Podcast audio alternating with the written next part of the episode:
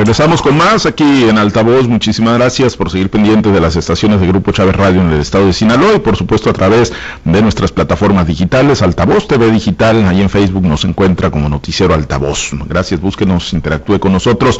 Vamos a la mesa de análisis. Saludos este martes a Jorge Luis Telles. Jorge Luis, muy buenos días.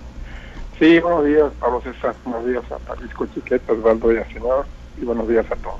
Gracias, Francisco Chiquete. Te saludo con gusto. Buenos días. Buenos días, Pablo César. Gracias. A Jorge Telles, Osvaldo y a todos los que hacen el, favor de escuchar. Muchas gracias, eh, Chiquete. Osvaldo y el señor, te saludo con gusto. Muy buenos días.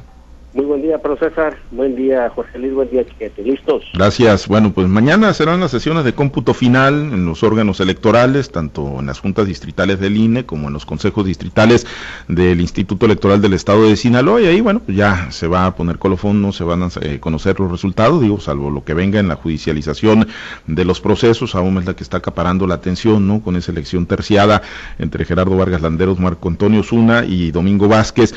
Pero pues el resto está prácticamente pues definido, ¿no? Ya, ya tenemos el panorama electoral muy claro desde ayer, desde el mismo domingo en la noche, ¿no? El carro prácticamente completo para Morena, que terminó arrasando, dando una paliza, una tunda al Partido Revolucionario Institucional, que además de Sinaloa, pues pierde eh, todas las elecciones locales donde era gobierno, todas las entidades federativas donde gobernaba y que estuvieron en disputa el pasado domingo, pues las perdió el Partido Revolucionario Institucional. Pero bueno, en el ámbito nacional el debate se ha centrado, ¿no? En si hay victoria o derrota, si fueron exitosas o no las elecciones y los resultados para el bloque opositor armado por el PRI PAN PRD eh, a partir de lo que ocurrió y de lo que será la distribución de curules en la Cámara de Diputados Federal y el avance que habría tenido este bloque del PRI PAN PRD en la Ciudad de México, uno de los principales bastiones del, López Obradorismo desde hace aproximadamente dos décadas. Eh, Jorge Luis, bueno, pues eh, ya en el, en el contexto nacional, digo, entendiendo que en Sinaloa fue una verdadera debacle para para, el PRI, para sus aliados, y el triunfo fue más que contundente para Morena. Pero en el ámbito nacional, ¿qué lecturas te deja la, la elección? Eh, ¿Fue exitosa la, conformación de este bloque o, definitivamente la tunda fue general en todo el país? Bueno, habría que vivir la elección, yo creo que en tres, capítulos, ¿no? Uno sería la elección de, de las 15 gobernaturas, sería uno a nivel federal, bueno, pues la elección para diputados federales y todavía dentro de este terreno, pues la, elección para alcaldías en la Ciudad de México, considerando que mm, muchas alcaldías de la Ciudad de México tienen más importancia para la política nacional que algunos estados del país en los que hubo elecciones, no sin minimizar sin minimizar a nadie, no, pero por ejemplo algunas de las alcaldías en juego tienen casi tres veces más presupuesto, por ejemplo, que el estado de Colima, el de Baja California Sur, eh, Tlaxcala, ni se diga, ¿no? Entonces, eh, eh, no es no es menor, no, no es menor lo que pasó en la Ciudad de México, donde donde Morena pierde nueve, nueve alcaldías de, 16.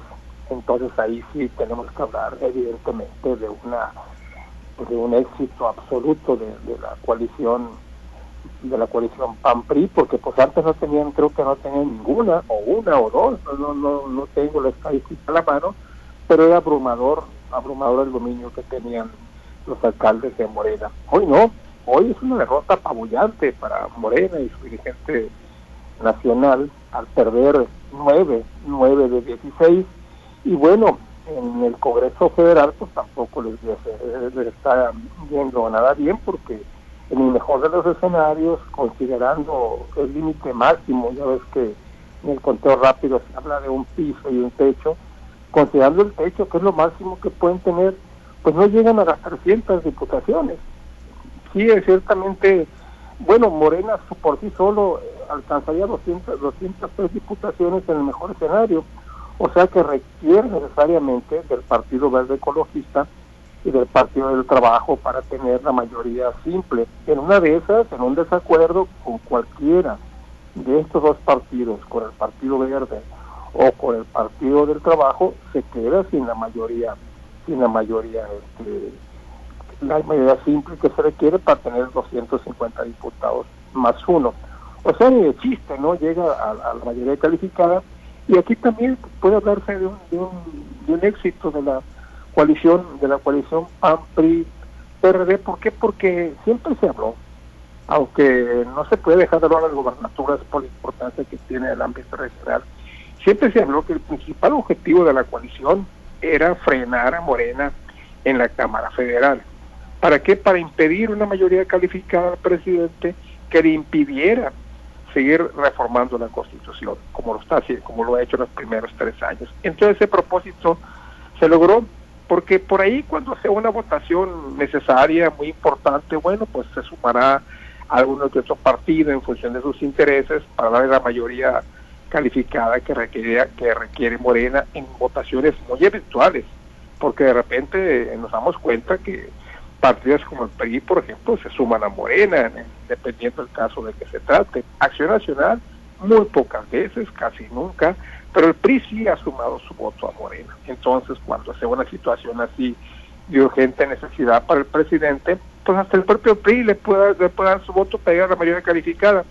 Pero de entrada, de entrada se logró el objetivo. A nivel estatal, bueno, pues sí fue un, éxito abrumador, abrumador para Morena, pues está ganando de, la, de las 15 de las 15 gobernaturas está ganando 11 gobernaturas cuando en el mejor de los escenarios se podía se pensaba que podía que no podía tener éxito por ejemplo en Baja California Sur donde ganó a final de cuentas en Campeche un estado que siempre estuvo muy peleado, y algunos otros estados se pensaba por mí que podía venir alguna alguna reacción de, de la de la coalición PAMPRI PAMPRI PRD que nunca llegó, nunca llegó, fue una victoria abrumadora y resulta que ahora de siete eh, de siete gobernaturas que tenía Morena, pues tiene 18, 18 de las 15 gana 11 ya confirmadas, tiene 18 lo que le da ya una clara mayoría entre las 32 gobernaturas del país, incluyendo la Ciudad de México. Entonces aquí sí, en esto, el éxito de, de aquí no hubo, no hubo victoria de la coalición PAN-PRI-PRD, al contrario, yo creo que fue una derrota muy apabullante y la peor de todas es la de Sinaloa. Ningún estado con tan alta votación en porcentaje para Morena, para Morena como el que se está dando aquí en Sinaloa. O sea, la peor, lo peor aquí en Sinaloa. Sí, definitivamente, y así están los números, ¿no? Nadie, ninguno de los candidatos a gobernador de los 15 que estuvieron participando, de los 15 que ganaron, sacó más alto porcentaje de votación que Rubén Rochamoya en el estado de Sinaloa, ¿no? Por encima del 50%, y, y efectivamente fue una victoria aplastante para Morena aquí, como ya lo hemos venido comentando desde el día de ayer, reduciendo al Partido Revolucionario Institucional, si acaso, a la alcaldía del municipio de Sinaloa, pero por lo demás, pues todas las posiciones para Morena, y, y bueno, el PRI reduciéndose a cuatro gubernaturas, perdió todas donde era gobierno, como lo decíamos, perdió todas las que estuvieron en juego el pasado domingo y en el caso de Morena pues un crecimiento muy importante en entidades federativas que no gobernaba Chiquete, pero bueno, eh, pues eh, basta para echar las campanas al vuelo para la coalición, el decir, pudimos frenar la mayoría calificada, eh, pudimos frenarle o quitarle la posibilidad al presidente de que tenga la mayoría calificada y eso de quitarle, pues quién sabe, ¿no? Porque el PRI reducido tanto en el proceso electoral, pues yo no sé, sus diputados federales priistas, pues que con qué convicción puedan llegar, ¿no? De mantenerse muy firmes y leales a los propósitos que dieron vida a la coalición Va por México, Chiquete. Y no solo eso, Pablo César, también sin un gobernador que coordine ese tipo de esfuerzos. En, en, el, en el PRI ha sido siempre muy importante, en cada partido, igual en Morena, la, la opinión del gobernador. El gobernador el presidente siempre llegaba y acordaba con el gobernador, fuera del partido que fuera, uno y otro, eh, y, daba línea. En este tema nos vamos por acá, en este tema nos vamos por allá. Y luego se habla de los incentivos que recibía cada diputado, pero en fin. El hecho es que ahora, sin gobernador, pues los diputados priistas van a vender caro su amor. Simplemente, solo, solo si llegan a tener aspiraciones que muchos ya las van a, ver con mucha reserva porque pues irse solo se tratar de ganar un estado donde su partido no existe es casi una vacilada. Entonces ahí pues no, no se puede garantizar que haya parte de un bloque opositor y menos con un dirigente como Alejandro Moreno que a su vez va y negocia también lo que le conviene y lo que y, hace lo que le, le viene en ganas en realidad sí es para el PRI una pues una, un paso muy cercano a la sepultura. Y en el caso de, del ambiente nacional, fíjate que es curioso cómo Morena gana en estados donde hay gubernaturas en juego. Pero en Jalisco, por ejemplo, fue una derrota apabullante de Morena. Hubo alcaldías en juego y hubo diputaciones federales. Ahí, por cierto, el, la fuerza predominante es Movimiento Ciudadano, no solo por la gubernatura, sino por la gran cantidad de, ayuntamientos que ganó. En Tamaulipas también Morena, digo, también el PAN predominó y Morena perdió, o quedó con 10 ayuntamientos de 38. Y no son los más importantes, por cierto. Y menciono esto por los conflictos que ha habido entre el presidente y los estados. Así que a los gobernadores en, en esos lugares les combina el conflicto con el, con el presidente. También este caso de Nuevo León, donde el gobernador pues, fue el, de Movimiento Ciudadano, más arraigado todavía después del pleito con el presidente. Entonces, los gobernadores que tomaron la estrategia de ser colaborativos con el presidente, de no, no generar conflictos, de tratar de, no enfrentarse a esa eh, fuerza arrolladora de López Obrador, pues a esos fueron los que les fue más mal. Y, bueno, en el caso de Sinaloa, pues entre más es más amigo del presidente que el gobernador Kirin Ordaz. Son parte, son resultados que no, no pueden ser previstos, pero que ahí están contundentes. Lo de la Ciudad de México sí es una cosa muy, muy impactante, porque en efecto el, el centro del país fue siempre el, el, bastión de López Obrador y no, no logró este sostenerlo. Ahí por cierto, la división está muy clara. La parte mucho más popular de la Ciudad de México se mantiene con Morena y la parte de clases medias hacia arriba se va a la, a la opositora. Esto significa mucho, significa una reprobación al presidente, una reprobación a la jefa de gobierno y prácticamente a las décadas que tienen gobernando la ciudad. Es un viraje muy, muy importante que no se fundó solo por la existencia de los programas sociales, es las partes donde, donde perdió Morena, son menos dependientes de los subsidios, no es que no les gusten, pero son mucho menos dependientes de los subsidios que se, que se otorgan, con ese evidente tinte electoral que con el que nacieron. Sí, Efectivamente, pues ahí, ahí hay un eh, avance pues importante, ¿no? En el centro donde está el principal bastión del López Obradorismo, pero hacia afuera, el resto de la República, el avance fue muy notable y significativo, Osvaldo, y bueno, pues eh, cumplió el objetivo, la, la, coalición va por México, aunque perdió la mayoría de las gubernaturas, en frenar, al frenar la posible mayoría calificada, digo, y esto poniéndolo entre comillas, ¿no? Dejándolo con un gran signo de interrogación hasta no ver el comportamiento real que tengan las, las bancadas del PRI, del PAN, del PRD, Movimiento Ciudadano, aunque no iba en la coalición, pero bueno, se, se cumplió ese objetivo que pues decían era el primordial que tenían en el marco de este proceso electoral.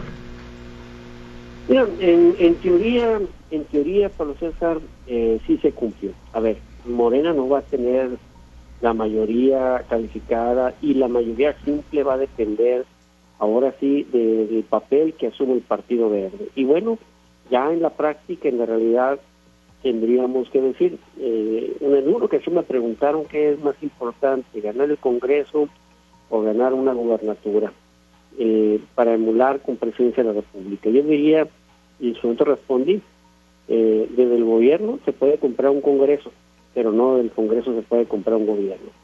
Eh, ¿Y esto por qué? Porque es una realidad, es una realidad que está en el país, de cómo los diputados terminan sucumbiendo ante los cañonazos, como o bien ante la presión política que se les ejerce y terminan ladeándose hacia un lado, hacia, el poder del Ejecutivo y sacan y aprueban las, las decisiones o las iniciativas que manda el Ejecutivo. Pues en teoría podríamos decir hoy que la oposición celebra no tener que el presidente y su partido no tengan mayoría en el Congreso Federal. Lo cierto es que o sea, como se tiene la historia y se conoce la historia, pues vamos a ver, vamos a ver qué sucede con todos estos diputados eh, federales que van a llegar producto precisamente de una decisión mayoritaria de la sociedad en el sentido de ponerle un contrapeso al presidente.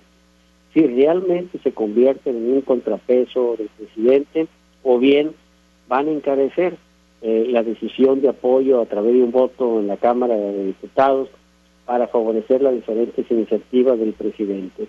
Mucho hemos visto cómo se negocia y a cambio de qué, nomás nos quedamos con la pregunta, la mayoría de las veces no sabemos, pero se negocian en la Cámara de Diputados. Hoy el Partido Verde llamando su mensaje de negociación.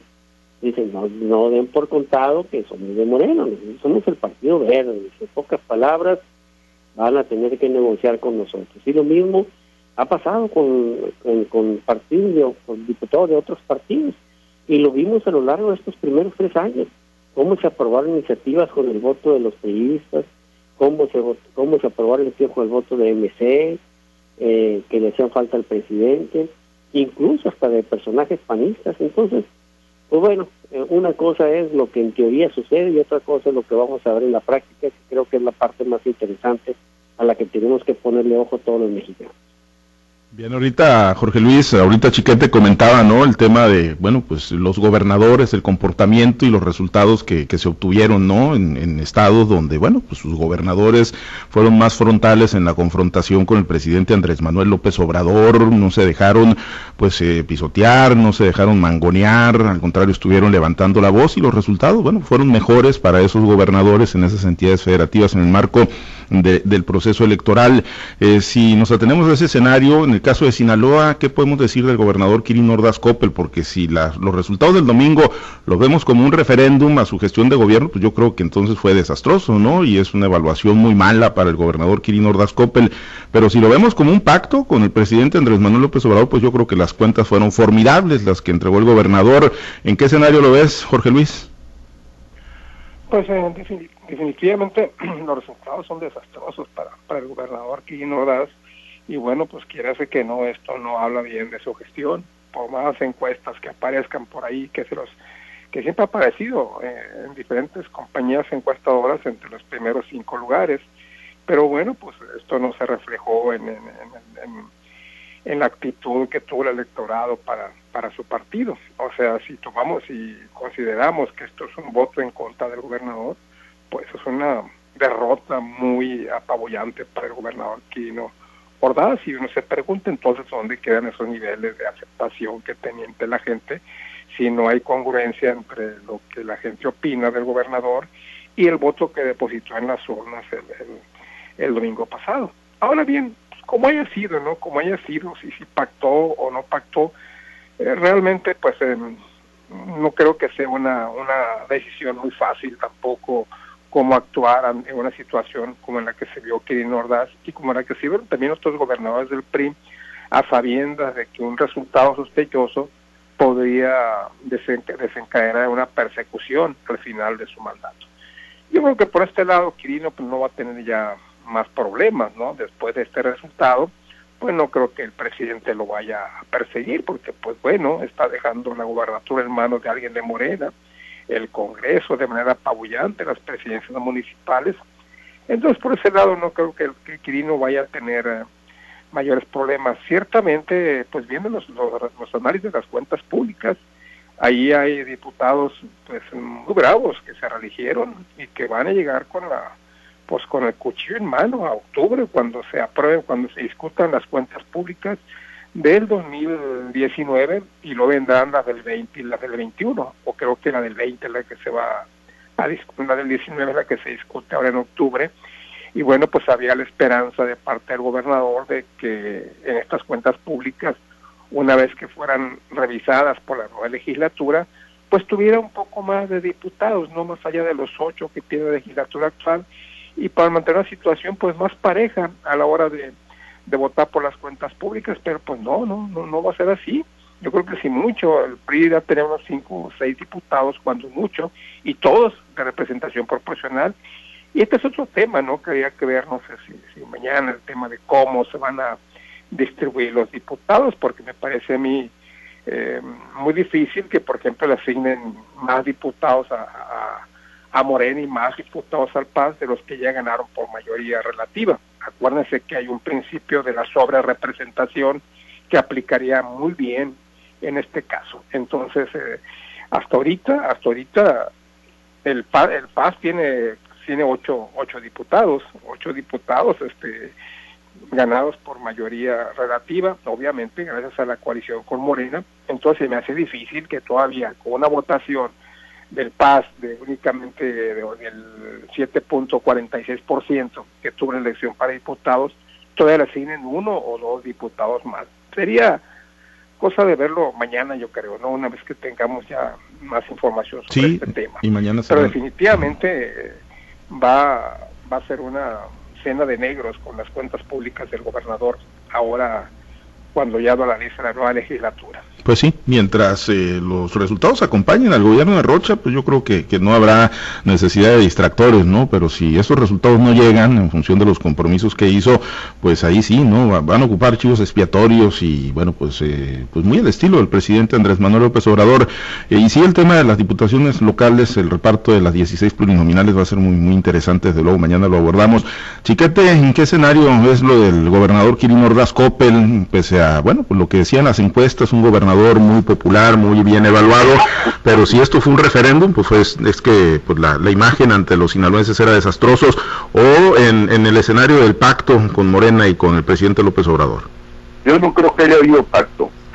El gobernador tiene que haber sabido que cualquier arreglo con el centro iba a ser desconocido por los locales. Esto, esto muy obvio. El, el, primer encuentro con un congreso morenista y equirino se vio en condiciones totalmente irregulares. Incluso intervino el gobierno federal para detener esos problemas en la elaboración del, del presupuesto y, no, no, no obedecieron la línea del gobierno federal, los diputados locales. Y no fue porque tuvieran ellos muy clara la idea de, de, cómo distribuir recursos, sino porque simplemente querían oponerse. El propio Rocha dijo, cuando le entrevistaron su candidato de senador, que cómo veía el conflicto entre el Estado y el, Congreso. Pues dijo, bueno, es que tenía que haber cambios para que se notara el cambio de mayoría en el Congreso. Pues era eso, cambios por, por el cambio, para que se les notara. Entonces imagínense ahora con el poder, eh, sobre todo esos diputados que se vieron superados en su propia mayoría por el, la política del gobernador, pues van por la revancha, van por sangre y tengan por seguro que va a haber muchas cosas en ese sentido o, las van a intentar. Entonces, ¿para qué pactar el gobernador una cosa de esas si ya sabía que, que la respuesta no iba a ser garantía absolutamente de nada? Yo creo que aquí el problema no es tanto incluso la imagen del gobernador, que sí es buena y tiene una calificación positiva. Eh, lo que sí es que no supo cómo proyectar esa imagen para que su candidato ganara, no encontró la fórmula, pero no es un problema tampoco del gobernador de Sinaloa. Hay, hay pues todos los, resultados electorales lo dicen. Fue un trabajo también muy, muy machacón, muy parejo, no solo de, de ir seguir desprestigiando al si es que eso fuera posible, sino de organizar las, las fuerzas básicas que son los servidores de la nación, la organización y distribución de los programas. En, en plena elección se anuncia la duplicación de los de las pensiones a los adultos mayores y luego la ampliación del rango, porque antes era de 67 en adelante, a partir de este mes de julio ya es de 65 en adelante. Entonces, es un montón de cosas que habrá que ir analizando cada vez y, y a eso pues hay que sumarle el desempeño de los propios candidatos. Uh -huh. el, en el caso de, de Sinaloa, yo insisto en que Mario Zamora no logró establecer un, un discurso que fuese asequible para la mayoría de los sinaloenses. Bien, eh, Osvaldo, con tu comentario nos, nos despedimos. Eh, pues, ¿qué tan eh, vulnerable queda el gobernador Kim Ordaz Digo, ya en, el, en, la ruta hacia su salida y en los años eh, por venir con, con, pues, todas las posiciones que conquistó Morena y si, bueno, pues lo ves esto como pues una evaluación, un referéndum al gobierno de Quirino Ordaz o lo ves en el escenario de, de, la elección pactada. Pactada, ni veo un referéndum al gobierno de Quirino Ordaz. A ver, en más de una ocasión yo dije que para ganar una elección se ocupaban de tres cosas. La primera decía eh, lo que haga el candidato. ¿Qué es capaz el candidato y si, se gana o no se gana la campaña? Eh, yo creo que hay una coincidencia en muchos de que la mejor campaña fue la de Mario Zamora. Sea, la que experimentó un crecimiento sostenido fue la de Mario Zamora. Lo que sucedió en números reales al final de la contienda, yo creo que obedece a otras cosas, obedece a toda la acción que vimos de parte de los que vimos actuar. Pero indudablemente fue la mejor campaña. O sea, Mario Zamora ganó la campaña, pero la pregunta dijimos, ¿le va a alcanzar ganar la campaña para ganar la elección? Y allí es donde faltan dos cosas. La primera, la acción de gobierno. Y siempre cuestionamos que no hubo una acción de gobierno a fondo, como si la vimos de parte del gobierno federal. Lo que vimos el pasado domingo no pudo haber sucedido si no tenía la complacencia del gobierno federal, hombre. Entonces, eh, ahí hay parte de la acción de gobierno. Todo lo que vimos con los servidores de la nación, pues funciona porque el gobierno federal se metió.